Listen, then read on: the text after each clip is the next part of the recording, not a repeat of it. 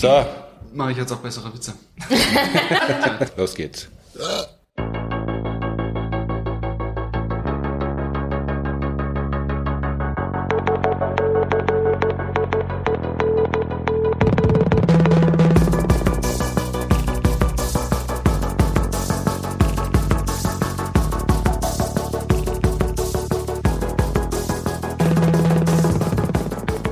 Herzlich willkommen zur Ausgabe 33 des Science Busters Podcast, produziert wie immer mit Unterstützung der Universität Graz und der TU Wien. Die letzte Ausgabe haben wir geschwänzt, weil wir uns Corona gewidmet haben und das kann mitunter doch ein bisschen länger dauern, aber milde Verläufe, das ist die gute Nachricht, wenn man ordentlich geimpft ist, sind milde Verläufe, darauf kann man sich einigermaßen verlassen. Dafür ist die Nummer 33 unseres Podcasts ganz was Besonderes. Mir gegenüber sitzen drei Menschen gleich. Das ist schon einmal außergewöhnlich für den Podcast und das sind ja drei außergewöhnliche Menschen. Herzlich willkommen Martin Nürnkim, Lars Dietrich und Jens Föhl. Hallo. Hallo. Wenn man euch gemeinsam äh, nennen möchte, ihr seid ja am bekanntesten als MyLab und arbeitet schon jahrelang miteinander, aber, wie ich erfahren habe, ihr trefft euch gar nicht so oft, sondern das ist eigentlich die Ausnahme, euch gemeinsam in einem Raum zu treffen. Genau, man muss uns schon nach Wien einladen auf eine Preisverleihung, damit wir uns mal sehen. Tatsächlich haben wir auch schon vor Corona remote gearbeitet. Wir hatten noch nie ein Büro. Mhm. Ähm, ich wohne in Frankfurt. Lars kam als erstes zum Team hinzu. Der wohnt in Düsseldorf und jetzt äh, kommt noch Jens. Der war erst in den USA und ist jetzt in Heidelberg. Allein deswegen sehen wir uns äh, nicht regelmäßig in einem Büro, aber Corona hat natürlich dazu beigetragen, dass wir uns noch seltener sehen. Das ist sehr schön. Also danke für diese Gelegenheit.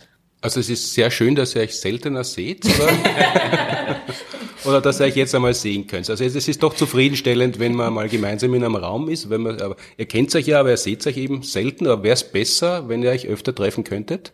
Es wäre wahrscheinlich lustiger, aber weniger effizient hm. zum Arbeiten. Das heißt, ihr müsstet so wie ich am Anfang viel öfter Vertröstungssätze absondern am Beginn eines Videos, weil, weil schon wieder was ausgefallen ist, weil das Leben interessanter ist als die Arbeit. Weil wir uns verquatscht haben. so interessant unterhalten haben. Die ganze Woche lang, dass wir schon nichts anderes gekommen sind. Leider heute kein Video für euch. Wir haben uns mal wieder verquatscht.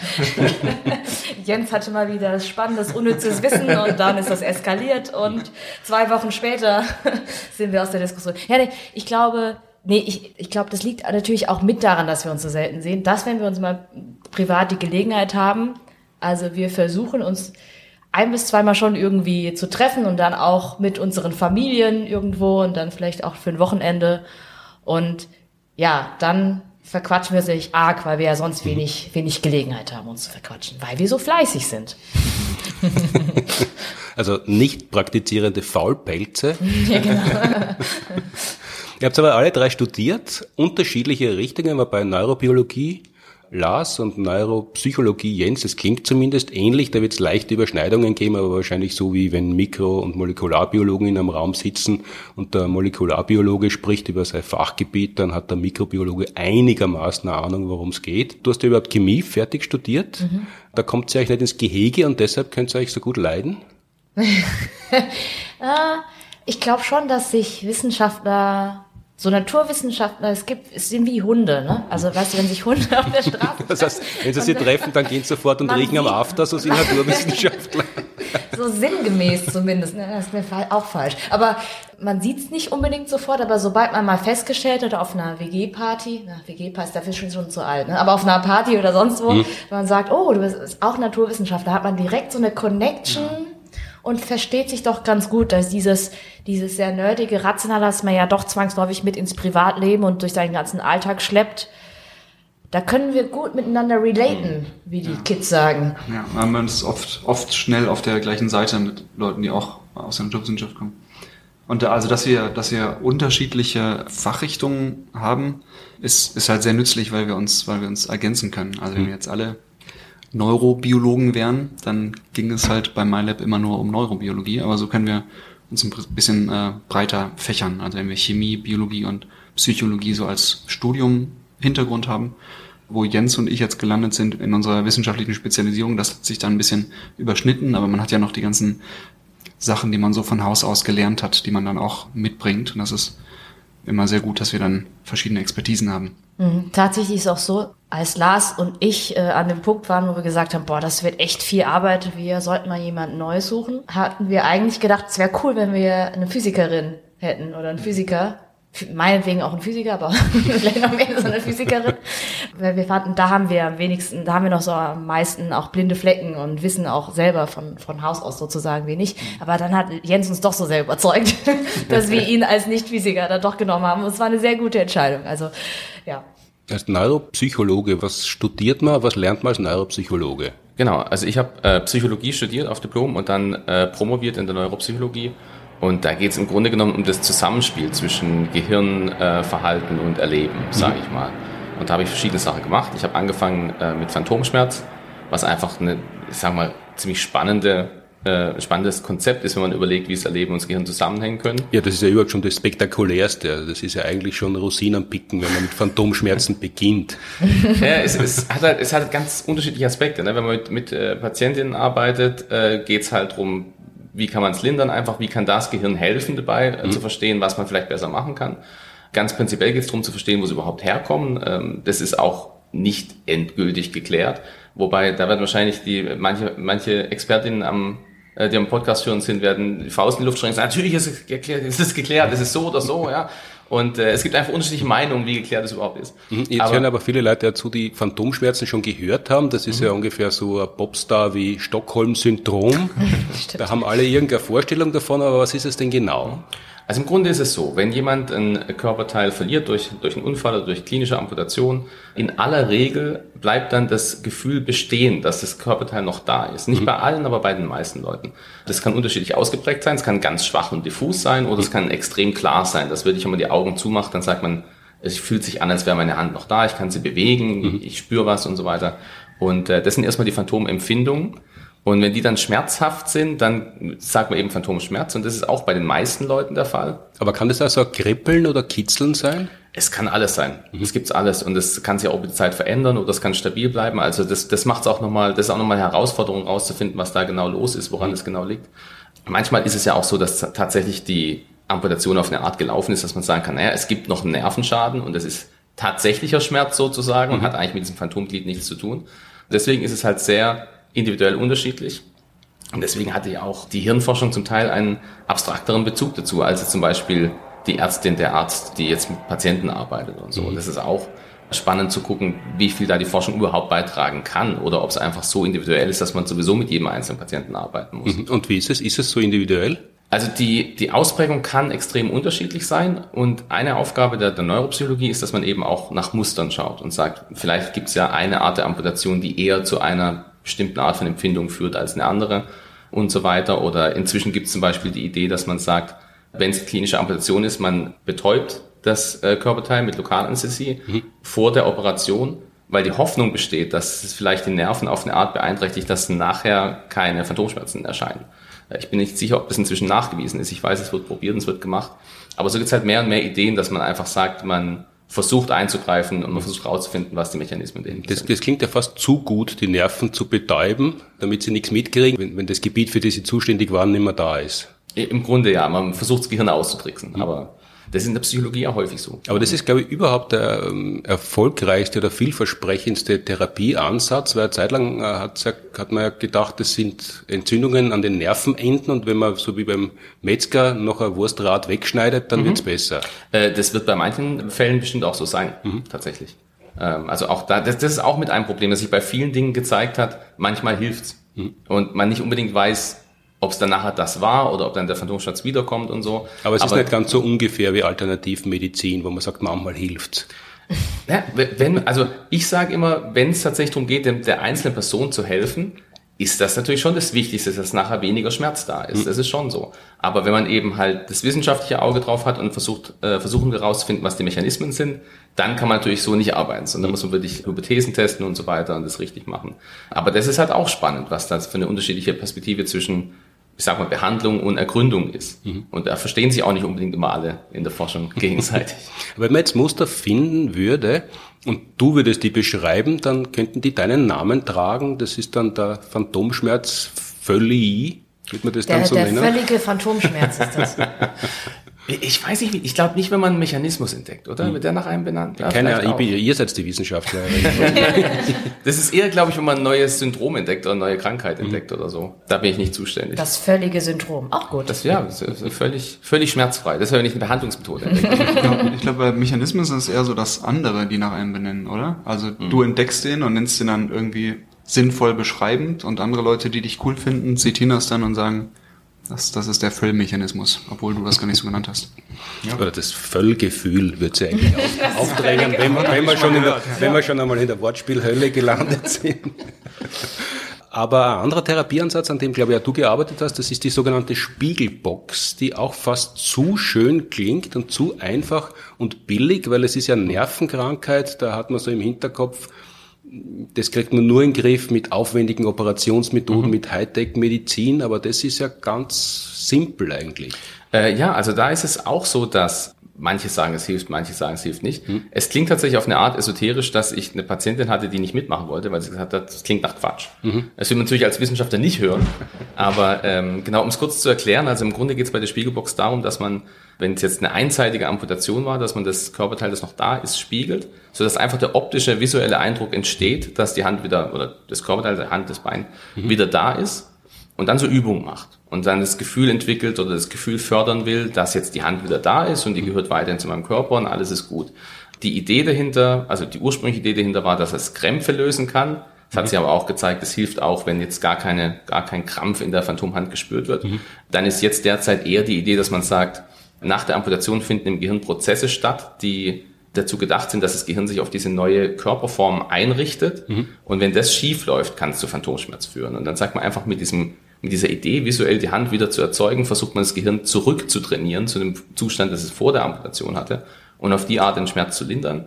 Und da hat sich gezeigt, sowohl in meiner Studie wie auch in anderen Studien, dass es so um die 40 Prozent gibt der Patienten, denen das hilft. Mhm. Also bei beiden nicht allen. Aber bei denen, wo es hilft, hilft es teilweise ganz massiv mhm. und auch andauernd tatsächlich. Also die machen das normalerweise weiter, aber wir hatten dann auch so eine Phase, wo die Leute aufgehört haben und da war der Schmerz trotzdem weiter unten, als er vorher war. Und dann ist es natürlich, wie du sagst, dann ist es eine billige, mhm. einfache Methode. Und deswegen ist es natürlich spannend. Und auch da versucht man rauszufinden, warum es genau funktioniert. Gibt es auch Ideen dazu, was, was zum Beispiel auch dazu führen könnte, dass es nicht funktioniert bei so vielen Patienten so oder so schön, wenn es neue Möglichkeiten gibt, mhm. die Patienten anwenden können. Es ist im Wesentlichen nur Karton und Spiegel und alles im richtigen Winkel angeordnet und Öffnungen im Karton, dass man halt eine Hand reintun kann. Genauso ist es. Also solange der visuelle Eindruck entsteht, aha, da ist meine Hand, die ist wieder da und ich mhm. kann die kontrollieren, kann die bewegen, das ist das, worauf es ankommt. Mhm. Es gab eine Folge von Dr. House, wenn das noch jemand kennt, wo er innerhalb von Sekunden bei seinem Nachbarn den Phantomschmerz löste mit. Also mhm. er zwingt den mehr oder weniger da, diese Hand in diese Spiegelbox zu stecken und dem Moment, wo er dann anguckt und einmal eine Übung macht, ist sein Schmerz wie weggeblasen. Mhm. Das basiert logischerweise auf, auf tatsächlichen Befunden, die es gab, aber nicht in der, in der Extremität. Das war dann doch wieder Fernsehen. Mhm. Extremität war jetzt auch wieder ein Wortwitz dabei. aber nicht in diesem, zu dem extremen Ausmaß, ja. Spontanheilungen sind da selten. Genau. Man versucht, die Verschaltungen im Gehirn neu anzulegen oder anders anzulegen, so ein bisschen wie wenn eine Zeitung von Print und Online auf nur Online umschaltet. Man muss man die Belegschaft, die eigentlich für die Druckausgabe zuständig ist, auch irgendwie unterbringen in der Redaktion. Äh, Im Grunde ja. Also das Gehirn ist sehr gut darin, sich auf neue Situationen einzustellen. Ich sag mal, allein schon, wenn man einen Stift benutzt, stellt sich das Gehirn darauf ein, dass jetzt sozusagen eine Verlängerung der Hand da ist, die man jetzt kontrollieren muss oder so. Mhm. Man weiß auch, dass zum Beispiel bei, wir hatten es heute vom Klavierspielen auch, beim Klavierspielen hat man sehr gut beobachtet, wie sich im Lauf, Verlauf der Expertise in der Übung das Gehirn auch umbaut, dass einfach die Hand anders repräsentiert wird, damit sie besser kontrolliert werden kann. Mhm. Da ist das Gehirn sehr gut drin. Und das Gleiche macht es auch, wenn jetzt zum Beispiel eine Hand verloren geht durch eine Amputation. Mhm. Es baut sich um, es richtet sich auf die neue Situation ein. Das passiert auch an mehreren Stellen im Gehirn. Das ist nicht nur ein Zentrum, wo das passiert, sondern an mehreren Stellen. Aber das scheint eben zu Phantomschmerz zu führen oder zumindest hängt es damit irgendwie zusammen. Und deswegen sagt man dann, man versucht es möglichst zurückzubauen, dem Gehirn einfach beizubringen, nee, die Hand ist wieder da, ist alles gut. Hör bitte auf mit diesem Umbau. Und äh, das scheint nach derzeitigem Kenntnisstand der Mechanismus zu sein, wie diese Spiegelbox helfen könnte. Mhm. Jetzt kennt man das von den Händen, von der oberen Extremität. Funktioniert das auch, wenn der Unterschenkel und das, der Fuß verloren gegangen sind und kann man das skalieren? Äh, in der Theorie funktioniert es genau gleich. Ich glaube, es gibt auch Ergebnisse, die ähnliche, äh, ähnlich aussehen. Es ist ein bisschen unterschiedlich dadurch, dass man beim, bei der Hand viel mehr eine Kontrolle drüber hat, mhm. wie man Übungen machen kann. Man hat viel mehr Sowieso das visuelle Bild der Hand im Kopf, weil man sie häufiger sieht als das Bein, sage ich mal. Es gibt so ein paar Unterschiede, die halt einen Einfluss haben könnten. Aber vom Prinzip her also würde es genauso funktionieren, ja. Hm. Jetzt ist, es hat, glaube ich, einen Ig Nobelpreis gegeben einmal für Arbeit, die beschrieben hat, dass, glaube ich, in Thailand war das 16 abgetrennte Penisse wieder angenäht werden haben können. Die sind dort aus Eifersuchtsgründen offensichtlich abgetrennt oh. worden von den eifersüchtigen Ehefrauen, weil die Männer ihnen zu viel fremdgegangen sind, was doch eine sehr drastische Maßregelung ist und die sind dann wieder angenäht worden, das ist beschrieben worden. Gibt es Phantomempfindungen auch nachdem der Penis, was ja nach einer Krebserkrankung sein kann, amputiert werden hat müssen? Äh, nicht nur nach einer Krebserkrankung, bei eifersüchtigen Ehefrauen ist es durchaus der gleiche Prozess. ähm, ja, also Phantomempfindung kann es bei jeder Art Körperteil geben. Ich habe mit einer Patientin gesprochen, die sich informiert hat über ein Phantomzäpfchen. Es wurde das Zäpfchen entfernt. Ich weiß, ich kann mich nicht mehr erinnern, warum äh, das oh. passiert ist. Was das sie hatte, Zäpfchen, das ist Gaumenzäpfchen. Äh, der Uvula, ja, mhm. hinten im, im Rachen. Sie hatte ein Phantomkribbeln in diesem, mhm. in dem Bereich gehabt und wollte, hat, wollte sich da informieren und leider gibt es da einfach überhaupt gar keine Forschung dazu, äh, meines Wissens. Aber in der Theorie ist jedes Körperteil irgendwo im Gehirn, sagen wir mal, kartografiert, also in dem Sinn, dass es Nervenzellen gibt, die sozusagen auf Signale von dieser Stelle warten. Und daher kann nach Amputation jederzeit dieser Prozess stattfinden. Muss mhm. nicht unbedingt, aber kann, so dass es dann Fehlempfindungen, Phantomempfindungen, auch Phantomschmerz geben kann. Mhm. Wenn man jetzt mit der Spiegelbox so große Erfolge hat, wenn man zwei Extremitäten hat, wir haben mal eine Show Game of Thrones gespielt, jetzt kurz weghören oder leise schalten, falls man das noch schauen möchte. Achtung, Spoiler. Äh, und da wird jemandem der Arm, äh, die Hand abgehackt, das kommt vor, aber viel spektakulärer und grausamer wird das also inszeniert, wird jemandem der Penis abgeschnitten. Das beschäftigt dich, ne, das Thema. naja, dadurch, dass ich einen habe, spielt da eine gewisse Rolle in meinem Leben. Äh, aber Good for you, good for you. Aber wenn man eben auf die Spiegelbox kommt, man hat ja nur einen Penis per Definition. Es gibt, ja. glaube ich, ganz, es gibt ganz seltene Fälle und die sind dann popkulturell natürlich auch, vor allem seit das Internet so einen großen Erfolg hat, ausgeschlachtet worden, dass es Männer mit zwei Penissen gibt. Es gibt sogar Bücher und viele Bilder. Aber wenn man nur einen hat, da kann man trotzdem mit der Spiegelbox arbeiten oder nichts ausrichten. Also das Spiegel macht dann wenig Sinn, äh, weil es nichts zu spiegeln Virtual gibt. Reality oder so? Virtual Reality gibt's, also es gibt's auch tatsächlich für die Spiegeltherapie. Es gibt eine mhm. Version mit so einer VR-Brille zum gucken, ob das ähnlich funktioniert. Und da war ich auch mit dran beteiligt und es ist tatsächlich auch ähnlich äh, wie die Spiegelbox. Das heißt, das wäre, genau, mhm. virtuelle Penisse. Das wäre eine Möglichkeit. Mit irgendeiner äh, VR-Brille schaut man in der Gegend herum und dann schaut man runter und auf einmal hat man wieder einen Penis und das Gehirn sagt dann Spitze und reagiert drauf. Der muss dann aber so aussehen, wie er auch aussah, ne? Also Im besten Fall ja. Ja, oder besser, weil viele, manche haben eine Vorstellung davon, was sie gern für einen anderen Penis hätten, dann kann man ja ein bisschen designen. Der muss so aussehen, wie man dachte, dass er aussieht. Genau. Im Zweifel einfach doppelt so groß machen, die Leute sagen, genau so hat er ausgesehen, ja. Es, wenn man kein VR will, es gibt ja, vielleicht gibt es ja Plastik- oder Gummimodelle von Penissen, wüsste ich jetzt natürlich nichts mhm. davon, aber theoretisch, wenn sowas existieren würde, würde sich das auch anbieten. Weil, weil, da gibt es ja Forschung, diese, diese äh, mit Plastikhänden mhm. hat, hat, kann man ja wirklich so, so Scheinempfindungen äh, hervorrufen. Ja, also tatsächlich gibt es da eine Verbindung. Also diese ganze äh, Spiegelbox-Forschung wurde auch dadurch gefördert, dass man festgestellt hat, je besser, je realistischer, je kontrollierbarer eine Prothese ist, desto weniger Phantomschmerz haben die Leute. Einfach als Korrelation. Äh, jemand, der eine komplett kontrollierbare Prothese hat, Roboterhand quasi, hat in aller Regel weniger Phantomschmerz als jemand, der nur eine kosmetische Prothese hat. Wobei das auch kein sauberer Vergleich ist, weil üblicherweise äh, gibt man diese Roboterhände nur bei jemandem, bei dem es eine sehr klare Amputation gibt, wo noch mhm. Nerven zu, ähm, fähig sind und so weiter und so fort. Das heißt, das ist kein, das sind keine zu vergleichenden Gruppen in dem Sinn. Aber äh, trotzdem hat man halt den Gedanken entwickelt, ja, wenn ich, wenn ich diese Hand wieder erzeuge, entweder durch ein Spiegelbild oder als Roboterhand, völlig egal, mhm. vielleicht hilft es ja tatsächlich. Und dementsprechend gibt es auch diese Gummihandideen, das kann man dann mit, mit nicht amputierten Leuten ebenfalls ausprobieren, wo man eine Hand zum Beispiel unter dem Tisch versteckt und durch eine Gummihand ersetzt, auch mhm. wieder visuell. Und wenn man dann zum Beispiel ein Wattestäbchen nimmt und auf die Gummihand tippt und auf die echte Hand, die dann verdeckt ist, auch, dann kann der Eindruck entstehen, aha, die Gummihand oder Prothesenhand gehört jetzt zu meinem Körper. Mhm. Äh, auch das ist was, das man im Gehirn messen kann. Man kann dann sehen, wie das Gehirn sich darauf einrichtet. Wie gesagt, wie beim Stift auch. Aha, dieser Gegenstand ist jetzt einfach Teil meines Körpers. Und wenn man sich einen Witz machen will, nimmt man Hammer und haut auf die Gummihand. Und die Leute reagieren dann entsprechend. Wenn die Illusion stattfindet. Dann, dann, lacht der Forscher. Genau. Ja, ja, das, das ist toll. Das durfte ich auch schon mal machen für eine Sendung. Das hat viel Spaß gemacht, ja.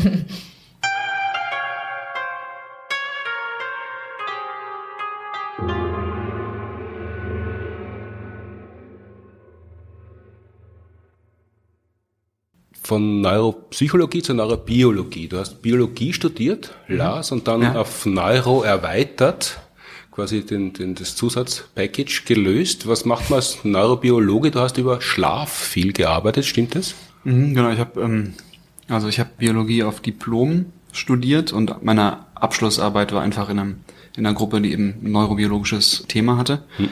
Und äh, meine Doktorarbeit habe ich dann auch über ein neurobiologisches Thema gemacht, aber noch nicht über Schlaf. Mhm.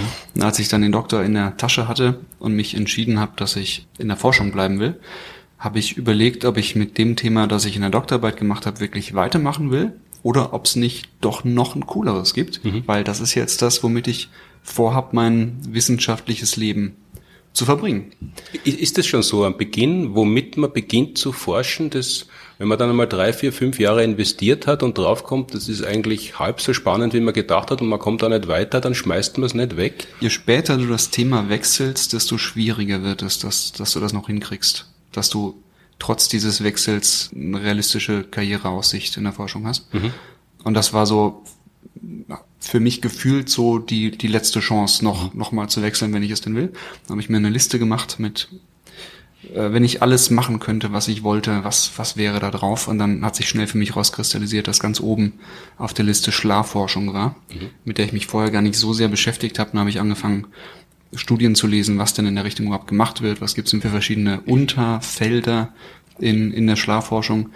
Und dann habe ich dann für meinen Postdoc, also die Zeit nach der, nach der Doktorarbeit, die nächste Karrierestufe, bin ich dann nach Kalifornien gegangen in eine Arbeitsgruppe, die gerade was sehr Interessantes über Schlaf veröffentlicht hatten und habe gefragt, ob ich nicht daran bei denen mhm. arbeiten könnte. Haben die gesagt, ja, kann ich und das habe ich dann gemacht. War sehr cool und so bin ich in die Schlafforschung eingestiegen. Das klingt jetzt natürlich viel, viel einfacher, als es in der Realität war. Da hast du wirklich so viel Glück gehabt, weil sie was zu suchen und zu denken, da würde ich gern mitarbeiten, anrufen oder hinschreiben und sagen, ich würde gerne und dann geht's. Also so, so einfach kommt man in Forschungsgruppen. Ja, die müssen natürlich ja, den genau, Eindruck die nehmen haben. jeden. Also Forschung ist, da, da gibt es überhaupt gar keine Qualitätskontrolle. die, müssen, die müssen natürlich den Eindruck haben, dass sie was davon hätten, wenn, wenn ich zu denen kommen würde. Mhm. Also dann geht es natürlich um die vorherige Arbeit, die du gemacht hast und was du für Noten hattest und was du so rausgekriegt hast und sowas. Hm, ich glaube, und in den USA sind ja gibt es viel mehr interdisziplinäre Gruppen, habe ich den Eindruck. Das heißt, es ist ja auch ein ganz schöner Gewinn, so ähnlich wie auch jetzt bei MyLab, wenn Menschen mit verschiedenen auch wissenschaftlichen Backgrounds zusammenkommen und jeder so seine eigene ähm, Kompetenz und Expertise reinbringt. Und ich habe schon das Gefühl, gerade in den USA gibt es da mehr von solchen Forschungsgruppen, die dann so ein bisschen breiter aufgestellt sind. Ne? Mhm. Ja. Die haben sich dann gedacht, da holen wir uns einen deutschen Schläfer in die Forschungsgruppe. Nee, nee, Deutsche sind ohne Witz total beliebt, im, also im, im Forschungsausland, also weil das Klischee des fleißigen Deutschen schon so ein bisschen stimmt. Ja, ich habe ich hab mit vielen Klischees gebrochen in Amerika. Wir haben uns Sachen gesagt, wie ich dachte, ich dachte immer, die Deutschen, die wären so pünktlich und so. naja. Ich habe auch gemerkt in den USA, dass wenn man den, wenn man einen deutschen Akzent hat, wird man auch in der Forschung ernster genommen. Deswegen kriegt man ihn auch so schwer los. wenn man da auftritt und sagt, ja, I want two coffees, please, dann, ist, dann denken alle, man ist ein Genie, weil man aus dem Ausland kommt. Ja, oder man ist schwer bewaffnet und die Artillerie steht vor der Tür, wenn es nicht sofort serviert wird. So oder so. Gibt, gibt Respekt. Woran hast du denn dann gearbeitet in Kalifornien? Meine Hauptfragestellung war die Schlafhomöostase. Und Homöostase ist immer ein Prozess, ein ganz, ganz grundlegender Prozess des Lebens, wo es immer darum geht, dass ein Lebewesen irgendeine Funktion in einem Bereich hält, wo es sich da gut mit leben lässt. Mhm. Dass man zum Beispiel ähm, nicht zu viel Wasser im Körper hat, aber auch nicht zu wenig, sondern genau richtig. Dass es nicht zu kalt ist und nicht zu warm, sondern genau richtig. Das sind immer homöostatische Prozesse. Und es gibt auch eine homöostatische Regulierung von Schlaf. Schlaf mhm. ist über zwei Prozesse reguliert. Einmal den zirkadianen Prozess, der dafür sorgt, dass ich nachts müder bin als tagsüber. Und, und den merke ich zum Beispiel, wenn ich, wenn ich einen Jetlag habe. Da ist es eigentlich Tag, wo ich hingefahren bin, aber für mich, für meine innere Uhr wäre es noch Nacht und dann bin ich auf einmal ganz müde. Und der zweite Prozess ist halt der, halt der homöostatische, der dafür sorgt, dass ich jeden Tag eine bestimmte Menge von Schlaf, so ein bestimmtes Pensum erreiche. Und wenn ich da drunter bin, bin ich besonders müde und will mehr schlafen, will vielleicht Schlaf nachholen. Ja, und wenn ich genug habe, wache ich auf. Also je länger mhm. ich wach war, desto müder werde ich. Das ist der, die homöostatische Regulierung von Schlaf. Und wie die zirkadiane Regulierung funktioniert, das haben wir sehr gut verstanden mittlerweile, wie, mhm. wie diese innere Uhr aussieht, wo die im Gehirn sitzt und wie die funktioniert. Da, da wissen wir sehr, sehr viel drüber. Aber wie dieser homöostatische Mechanismus funktioniert, den ich mir so vorstelle wie so eine Sanduhr eher. Also wenn du mhm. wach bist, mhm. ist die Sanduhr in eine Richtung und da rieselt der Sand runter und je mehr Sand im unteren Compartment ist, desto müder bist du. Und wenn du schläfst, drehst du die Sanduhr wieder um und dann rieselt das zurück. Und wenn das zurückgerieselt, ganz vollständig zurückgerieselt ist, bist du halt ausgeschlafen. Und was diese Sanduhr ist, woraus die besteht, molekular, wo die im Gehirn sitzt, das ist sehr, sehr schlecht verstanden und da wissen wir sehr, sehr wenig drüber. Und diese Arbeit von dieser Arbeitsgruppe in Kalifornien, die da gerade rausgekommen ist, die mich auf diese Gruppe aufmerksam gemacht hat, da ging es um einen bestimmten Typ von, von Gehirnzellen, der aktiv ist im Schlaf. Also diese Gehirnzellen sind an wenn das Tier, die, die haben die in Ratten gefunden und dann später gezeigt, dass das in Mäusen auch so ist. Also wenn das Tier schläft, ist dieser Typ von Gehirnzellen an und wenn das Tier wach ist, ist dieser Typ von Gehirnzellen aus. Mhm. Das fand ich, fand ich super spannend, besonders weil es in einem, in einem Gehirngebiet in der Hirnrinde liegt, die eigentlich dann aktiv ist, dann wach ist, wenn wir wach sind, weil da so die ganzen bewussten Prozesse sitzen. Also wenn du bewusst was siehst, dann ist die Gehirnrinde aktiv. Und, und wenn man schläft, wie man sich so vorstellen würde für so ein Gehirngebiet, ist die sehr viel weniger aktiv. Außer im Traum, dann legt die wieder los, aber so im Nicht-Traumschlaf, da ist sie sehr stark zurückgefahren. Außer halt diese sehr raren, spärlich verteilten Zellen in dieser Hirnrinde, die genau das Gegenteil machen von allen Zellen drumherum. Das fand ich halt mega spannend. Und dann hatten die auch schon ein paar Hinweise, dass die vielleicht was mit Schlafhomöostase zu tun haben können. Und dann bin ich da tiefer eingestiegen und habe mir genauer angeguckt, ob die wirklich mit Homöostase zusammenhängen, ob die wirklich ein Gefühl dafür haben, wie lange das Tier schon wach war, bevor es schlafen gegangen ist und solche Sachen. Ja, und als ich dann zurück nach Deutschland gekommen bin, habe ich dann noch eine zweite Frage dazu genommen. Da ging es mir um die Funktion von Schlaf. Also was, was passiert eigentlich, wenn wir diesen, dieses homöostatische Schlafbedürfnis, das, mhm. was diese Sanduhr, wie immer die auch wirklich funktioniert dann im Gehirn, die sorgt ja dafür, dass wir ein bestimmtes Schlafpensum erreichen oder erreichen wollen, das Bedürfnis haben, das zu erreichen. Und wenn wir das aber nicht haben, sondern die ganze Zeit immer zu wenig schlafen, was, was passiert dann eigentlich? Was, ist das egal, ob wir das machen? Also wenn es, es geht nur darum, dass man ein bisschen müder ist und dann beißt man sich halt ein bisschen mehr durch, aber dann funktioniert es auch. Oder haben wir irgendein Risiko, wenn wir sowas machen? Und das, das war eher die Frage, die mich dann beschäftigt hat. Und ich habe mich dann auf die neurodegenerativen Erkrankungen konzentriert, weil eine Vorstellung ist, also wo man auch äh, Hinweise für gesehen hat, dass eine Funktion von Schlaf sieht so aus, als wäre eine Funktion von Schlaf das Gehirn gewissermaßen in Stand zu halten. Also nicht Sachen zu reparieren, die kaputt sind, sondern ähm, so wie das Ölen von einem Zahnrad oder das mhm. Ölen von einer Kette oder das Putzen von einem Scharnier oder sowas dafür da ist, die Sachen äh, zu verhindern, dass die Sachen kaputt gehen. Und, und wenn du, wenn du dieses Instandhalten nicht machst, dann gehen die halt schneller kaputt. Dann, dann mhm. rostet die Kette dir irgendwann durch und zerreißt halt, wenn du sie nicht regelmäßig ölst. Und es gibt eine Vorstellung, dass Schlaf so eine Funktion fürs Gehirn hätte, haben könnte und dementsprechend gesunder, regelmäßiger Schlaf mit dazu beitragen kann, dass man auch länger im Alter geistig fit ist. Hm. Und dieser Frage bin ich dann nachgegangen und ja, das war so mein zweite, zweites Standbein.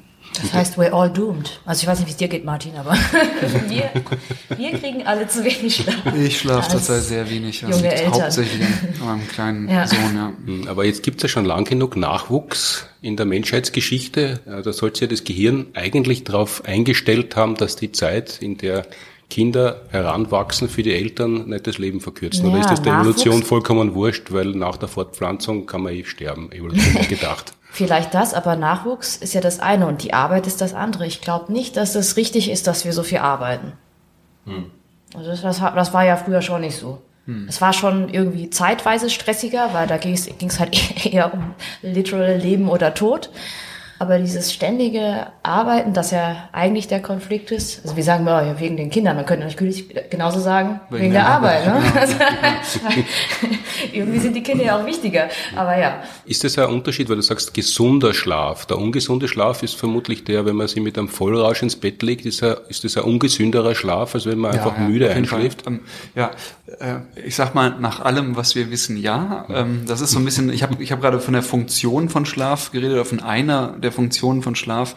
Die, die Schlaffunktionen sind alle so ein bisschen hypothetisch. Also wir haben für verschiedene Funktionen ganz gute Hinweise und wir, wir sehen, wenn man nicht genug schläft, dann erhöht man das Risiko für bestimmte Erkrankungen, zum Beispiel eine neurodegenerative Erkrankung oder auch Herz-Kreislauf-Erkrankung oder äh, Stoffwechsel, so Diabetes und solche Sachen, das Risiko erhöht sich auch. Aber wie genau der Mechanismus ist und, und Schlaf wirklich funktionell das beeinflusst, wissen wir nicht so genau und deswegen können wir es auch nicht messen. Und wir, wir können messen, dass sich die Hirnwellen, die typisch für bestimmte Schlafphasen sind, dass die anders aussehen, wenn du Alkohol getrunken mhm. hast. Und zwar sehen die so aus, dass du, dass du flacher schläfst und nicht so diese Zeichen für, für tiefen, langen Schlaf, das hast du nicht mehr so stark, wenn du Alkohol getrunken hast. Und daraus ist es zumindest sehr verlockend, Schluss zu folgern, dass das dann irgendwie so ist, als hättest du zu wenig geschlafen, auch wenn du mit Alkohol lange geschlafen hast und mhm. dann wahrscheinlich auch diese Krankheitsrisiken dadurch erhöhst. Aber da, da muss man halt sehr vorsichtig sein, sowas so knallhart zu sagen, weil äh, letztendlich ist dieser, dieser Effekt nicht wirklich sicher gezeigt. Aber nach allem, was wir wissen, äh, ist das so, also Alkohol selbst ist natürlich immer ungesund, aber unter anderem auch, weil er die Schlafqualität heruntersetzt. Weil Betrunkene Gehirnzellen schlechter die Wartungsarbeiten durchführen können? Ja, das wäre zumindest die Hypothese, ja. Mhm.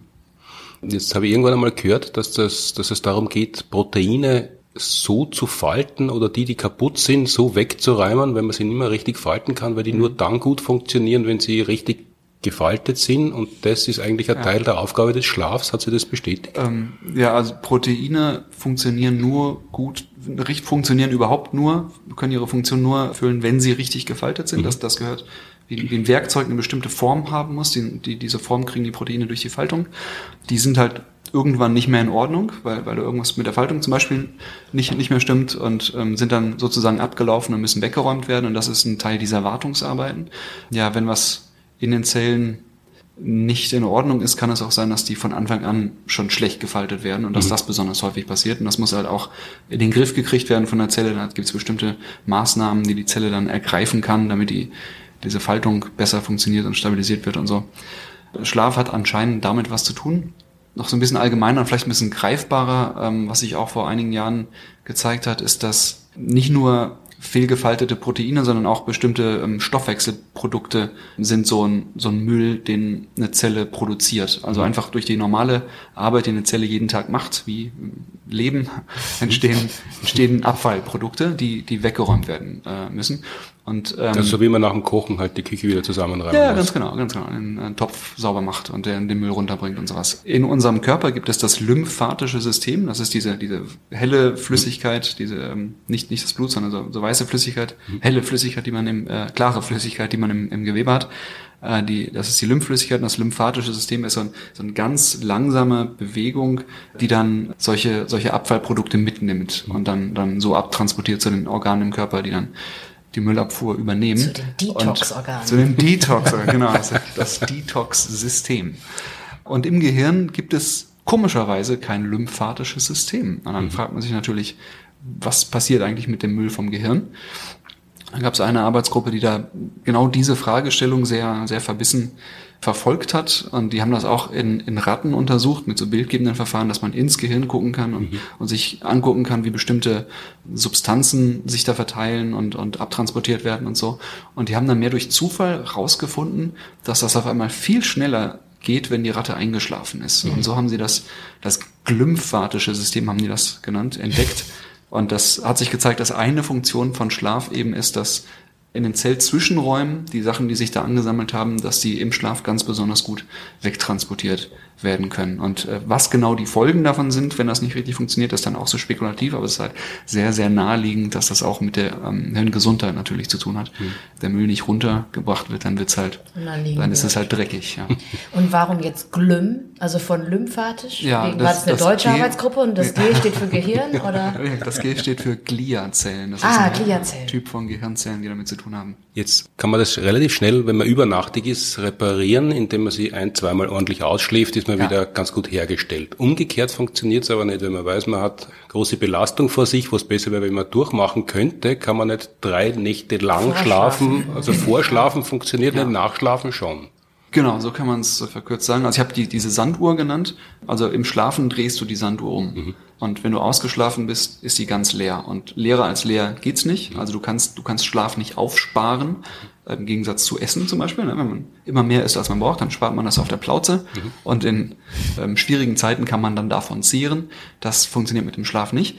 Aber so ein bisschen, diese, diese Vorschlafidee funktioniert so gewissermaßen ein bisschen. Also wenn du weißt, jetzt hast du eine 48-Stunden-Schicht oder so, dann ist es schon jetzt nicht unsinnig, vorher nochmal einen Mittagsschlaf zu machen, mhm. weil du ja morgens in dem Moment, wo du morgens wach bist, hast du die Sanduhr umgedreht. Das heißt, es, es sammelt sich ein bisschen Schlafdruck bis zur nächsten Nacht an. Und wenn du weißt, diese Nacht wirst du nicht schlafen, kann das schon sinnvoll sein, dann vorher so ein kleines Nickerchen zu halten, um die mhm. Sanduhr vorher schon mal umgedreht zu, zu haben und dann mit möglichst leerer Sanduhr dann in diese 48-Stunden-Schicht zum Beispiel zu starten. Deswegen ist das nicht völliger Unsinn, vorschlafen zu wollen, aber genau, man kann, man kann nicht wirklich auf Vorrat schlafen.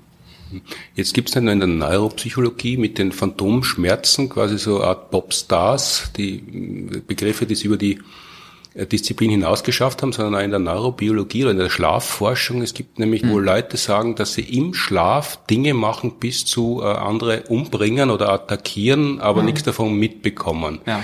Das klingt jetzt sehr nach Urban Legend, aber sowas ist ja. vorstellbar. Ja, nee, absolut. Ähm, also das ist also Schlafwandeln, da hat eigentlich jeder schon mal von gehört. Und das ist quasi eine Variante davon.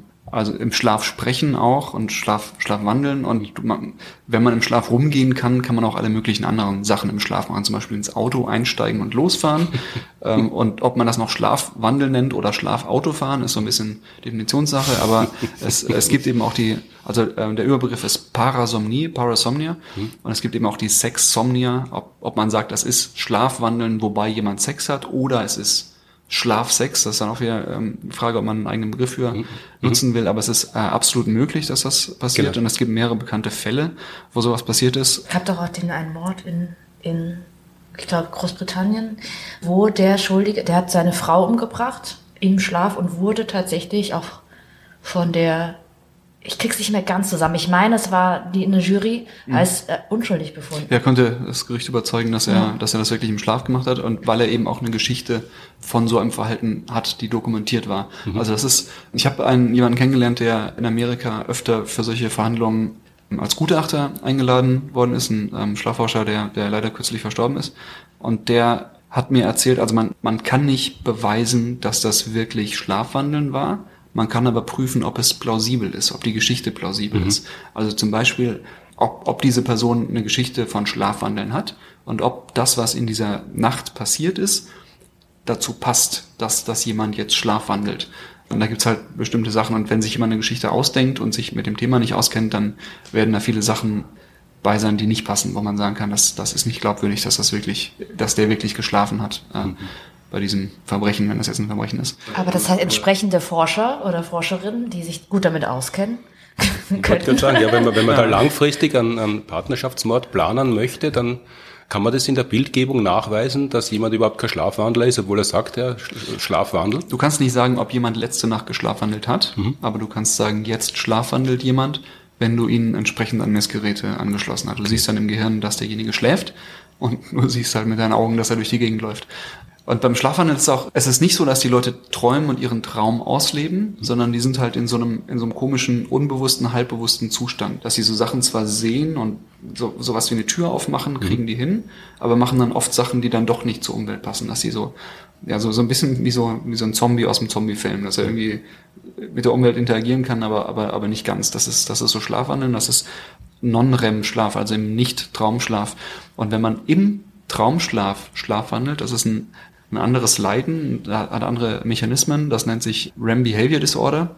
Und die Leute, die sind auch viel, also die leben dann wirklich ihren Traum aus und die sind viel aktiver und das ist oft viel spektakulärer und die haben halt oft so Sachen, dass sie mit jemandem kämpfen und das ist halt mega, kann gefährlich sein, wenn dein Bettpartner sowas hat, wie dieser, ja. dieser Fall, den die Mai gerade erwähnt hat, das war wahrscheinlich REM Behavior Disorder und da muss man halt, ja, aufpassen, dass man zum Beispiel in einem Schlafsack schläft, den man selbst nicht aufkriegt oder so, damit man dann sich so selbst und andere schützt.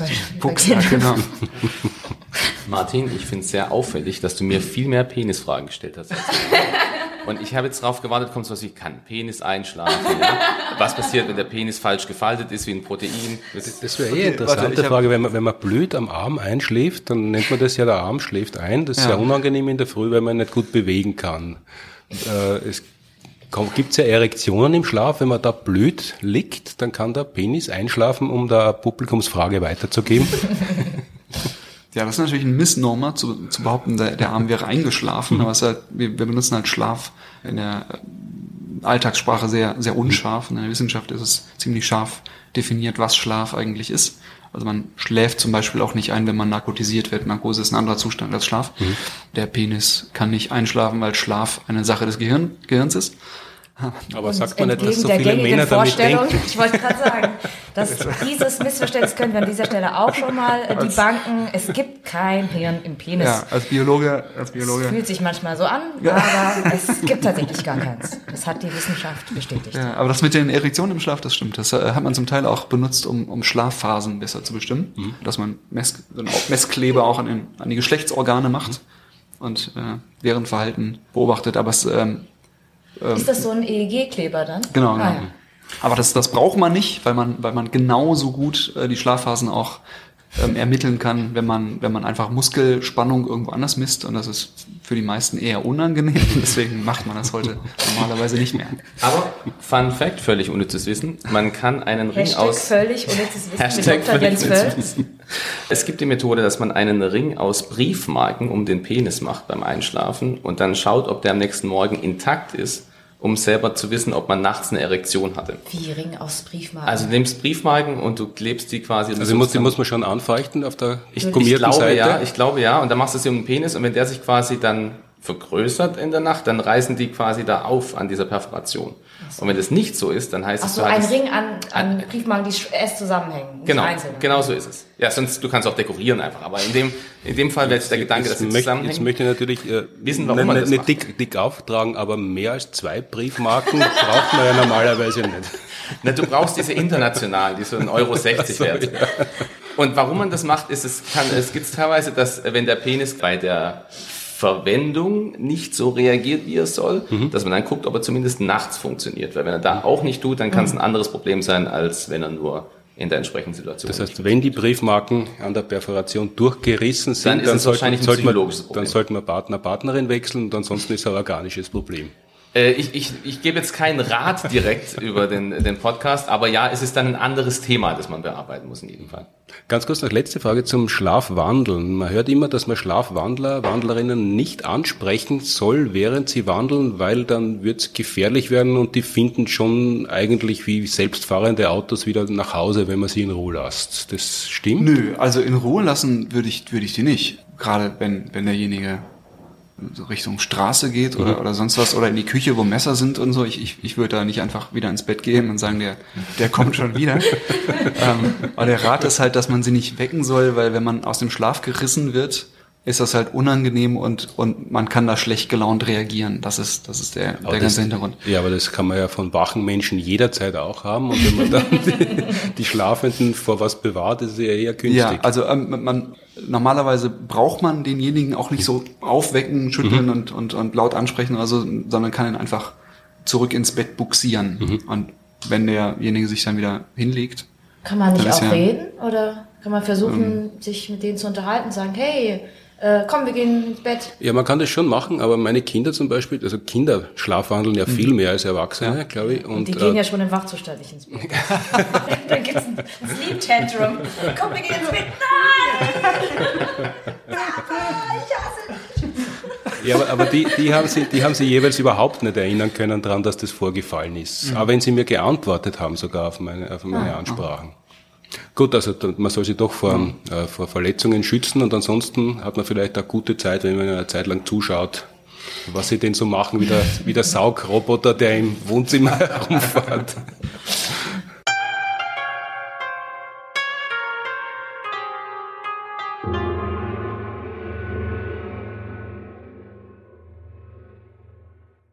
Mai, du hast ganz was anderes studiert, ohne Neuro, obwohl es das, Neuro, glaube ich, auch ja. gäbe, Neurochemie, aber das, Klar, das auch, war ja. nicht die Fachrichtung, die du eingeschlagen hast, sondern nur Chemie klingt jetzt natürlich blöd, aber, aber das war's. nur, nur Chemie und meine Spezialisierungsrichtung war Polymerchemie. Mhm. Polymere ist ja letztendlich Kunststoff. Man denkt bei Kunststoff natürlich in erster Linie an Plastik. Und Plastik ist ja eigentlich auch ziemlich cool. Also Plastik hat oder Kunststoffe und Plastik haben ja unser modernes Leben, so wie wir es kennen, auch mit ermöglicht. Hm. Das Problem mit Plastik ist natürlich, wie wir es wegschmeißen. Eigentlich ist Plastik, sollte Plastik nicht dazu gemacht werden, um ständig weggeschmissen zu werden. Aber es gibt ja auch noch andere Kunststoffe, wie zum Beispiel, das war eher das Gebiet, in dem ich gearbeitet habe, im biomedizinischen Bereich, dass man zum Beispiel biokompatible, bioabbaubare Polymere herstellt. Ich habe erst angefangen mit einem Bereich, der heißt Drug Delivery. Das ist sehr, sehr irreführend, wenn man Chemikerin ist und sage ich nach Drug Delivery. Naja, im Englischen ist es nicht so irreführend, aber auf Deutsch klingt es halt seltsam. also vor allem. Drogenkurier auf Deutsch. vor allem, weil äh, es gab ja, man kann ja auch oft nichts mit Chemie oder Chemikern anfangen. Das merkt man immer, wenn man dann, mhm. also als ich früher dann halt nur im Labor war und dann Leute kennengelernt habe und gesagt habe, ich bin Chemikerin, dann Anfangs kommt man dann gar nichts mit anfangen und dann irgendwann, seit es Breaking Bad gibt, ist es dann so, ah, kannst du Crystal Meth kochen? Übrigens, ja, also ich kann jetzt die, das Rezept auch nicht auswendig, aber Crystal Meth ist ja jetzt auch nicht schwieriger zu kochen als irgendwas anderes. Mhm.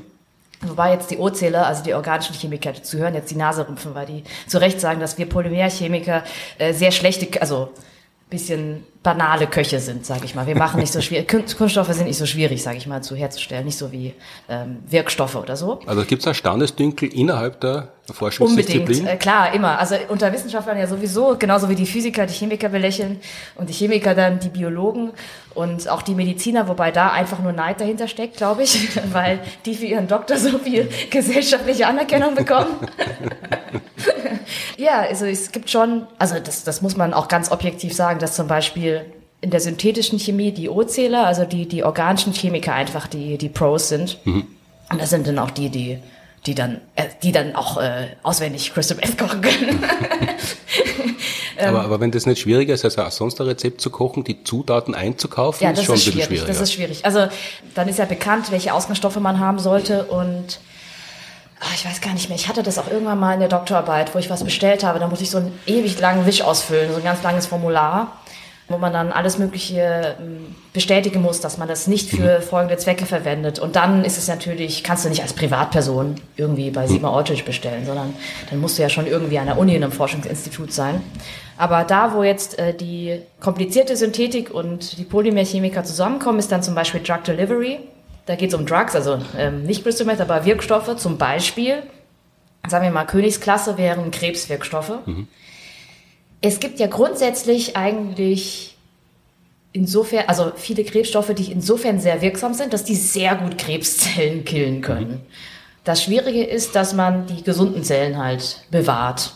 Und das ist ja so, Krebs ist ja sowieso ganz schwierig, weil es ist ja nicht, gibt nicht den Krebs. Krebs sind ganz viele sehr unterschiedliche Krankheiten, aber prinzipiell ist das Schwierige bei Krebs, dass es so unsere, ich sage jetzt einfach mal, unsere eigenen Körperzellen sind. Und entweder löst man das Problem, indem man einen sehr spezifischen Wirkstoff an sich herstellt, mhm. der sagt, der wirkt nur auf Krebszellen, weil die ja doch noch ein bisschen anders sind. Oder ich habe ein gutes Delivery-System. Und da käme jetzt zum Beispiel ich ins Spiel als Polymerchemikerin und dann würde ich dann mit, mit einer Biologin und einem O-Zähler zusammenarbeiten und würde ich sagen, hier, ähm, was braucht ihr denn? Was für eine Verpackung? Und dann sagen sie, ja, es muss natürlich erstmal Wasser, entweder wasserlöslich oder irgendwie hydrophil sein. Das muss dann das, das, das den Wirkstoff gut verpacken, dass das Immunsystem, wenn ich den jetzt einspritze, das nicht sofort einfach weggeräumt wird und nie ankommt da, wo er soll.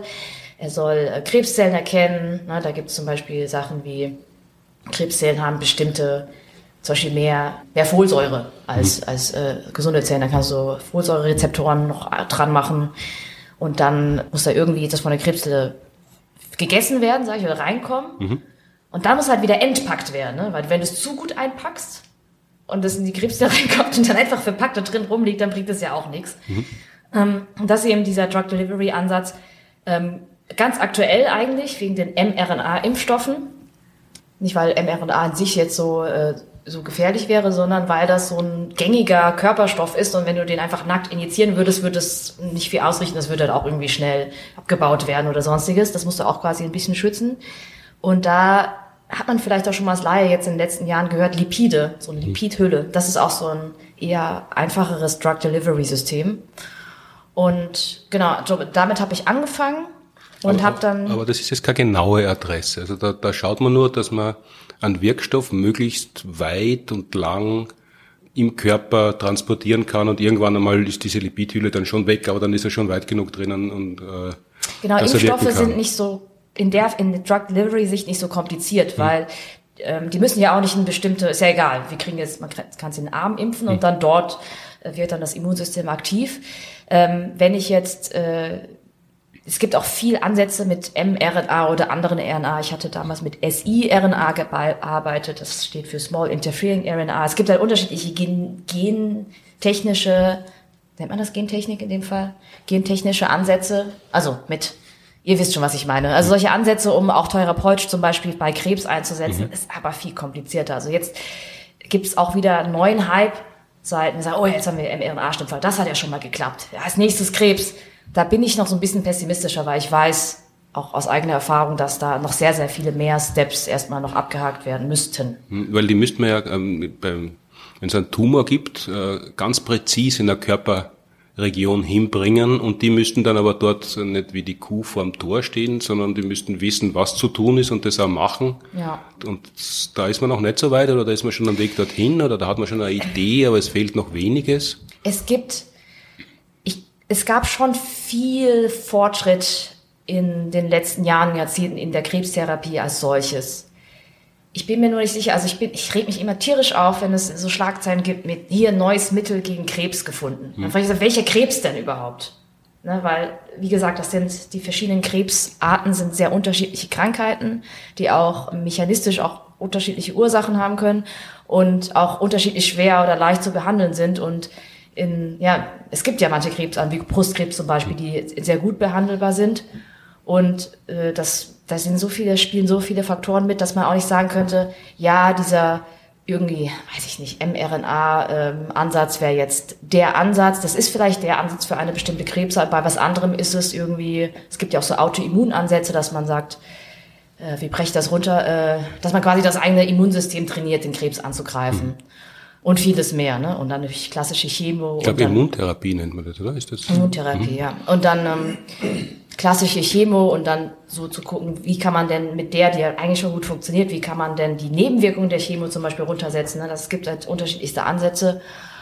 Und insgesamt ist da schon viel passiert, aber es gibt halt nicht jetzt so das Ding, wo man sagen würde, das ist jetzt das, unser, unser heißer Kandidat. Ist das jetzt so ein bisschen eine Näherungsarbeit wie bei der Narkotisierung, wo man ja, glaube ich, bis heute nicht ganz genau weiß, was während einer Anästhesie im Gehirn passiert, aber man hat durch so viele Anwendungen, so viel Erfahrung, wie man feiner dosiert, so dass es diese Aufwachräume bei ganz vielen Operationen auch gar nicht mehr braucht, weil die Menschen ja ohne dies nur ganz knapp unterm Bewusstsein sind. Ist das in der Krebstherapie so eine Annäherung, dass man sagt, man wird immer besser, äh, aber es gibt es nicht diesen, diesen goldenen Schuss, dass man, dass man auf einmal dann ja. Äh, gewonnen hat. Also in den letzten, in den letzten Jahren hat sich, hat sich schon sehr viel in der Krebstherapie getan und das sind dann halt immer so einzelne Durchbrüche. Also es gibt nicht dieses, jetzt haben wir ein Medikament gegen mhm. Krebs gefunden, was die Mai meinte, aber es gibt immer Sachen, dass man auf einmal einen großen Schritt weiterkommt. Das betrifft mhm. dann normalerweise bestimmte Krebsarten, wo auf einmal die Überlebensdauer von, von Patienten, die, die diese Diagnose haben, auf einmal viel länger wird.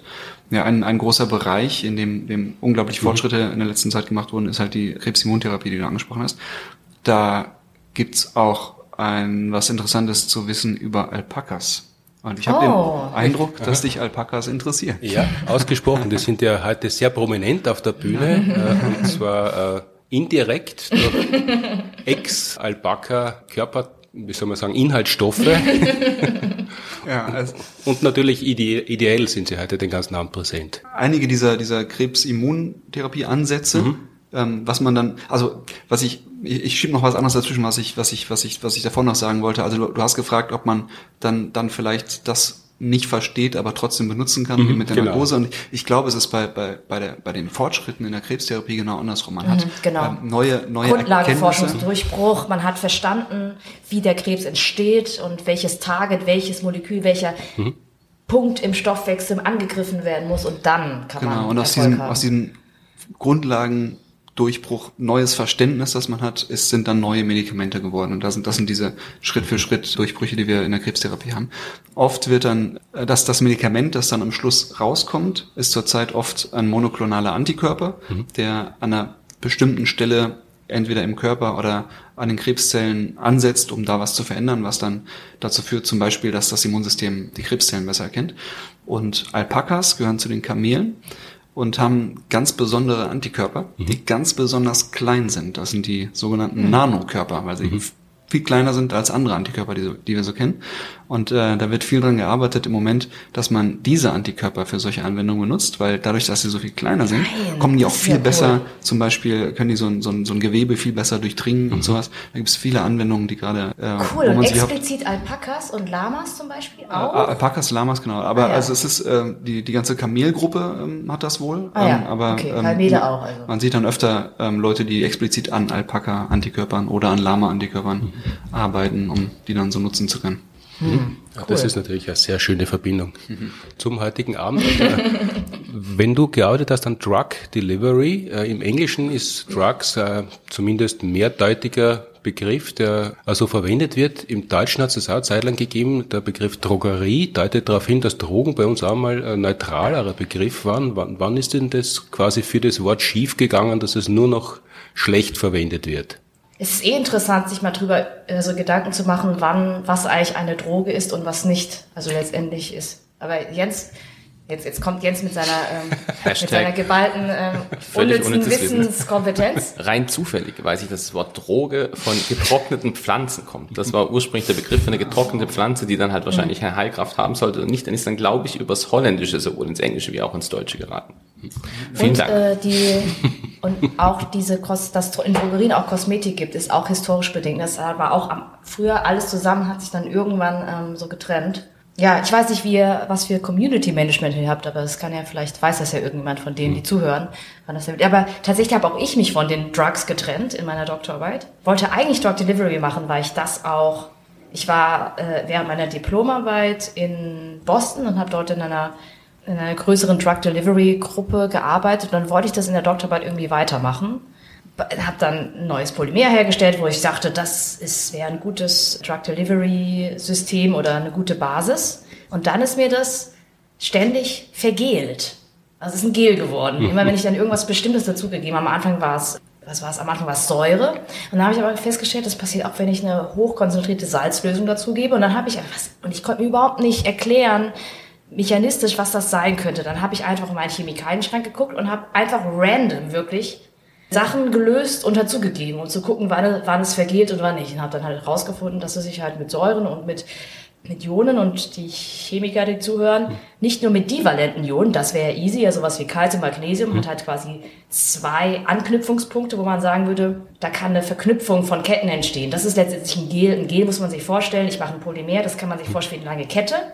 Und wenn ich diese Kette jetzt so ein bisschen leicht verknüpfe, Think, also denkt an so ein Netzwerk oder einen Schwamm und dann saugt sich das noch so mit Wasser auf, dann entsteht ein Gel.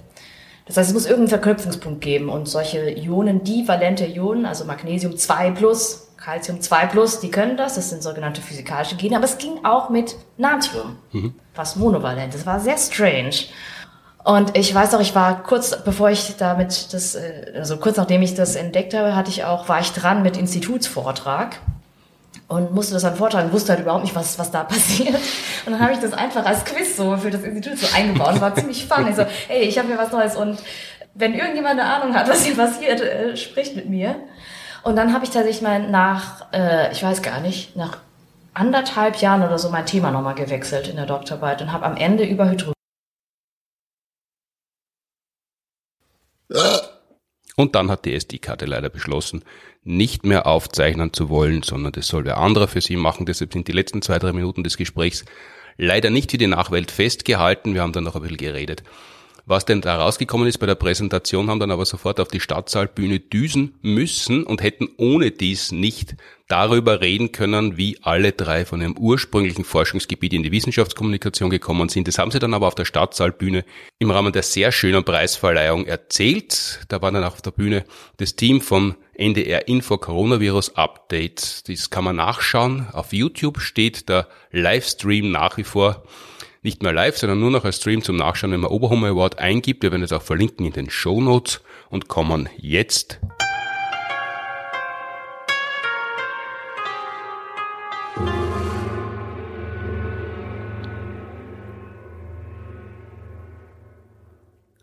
zur prosaischen und einstimmigen Verkündigung am Ende.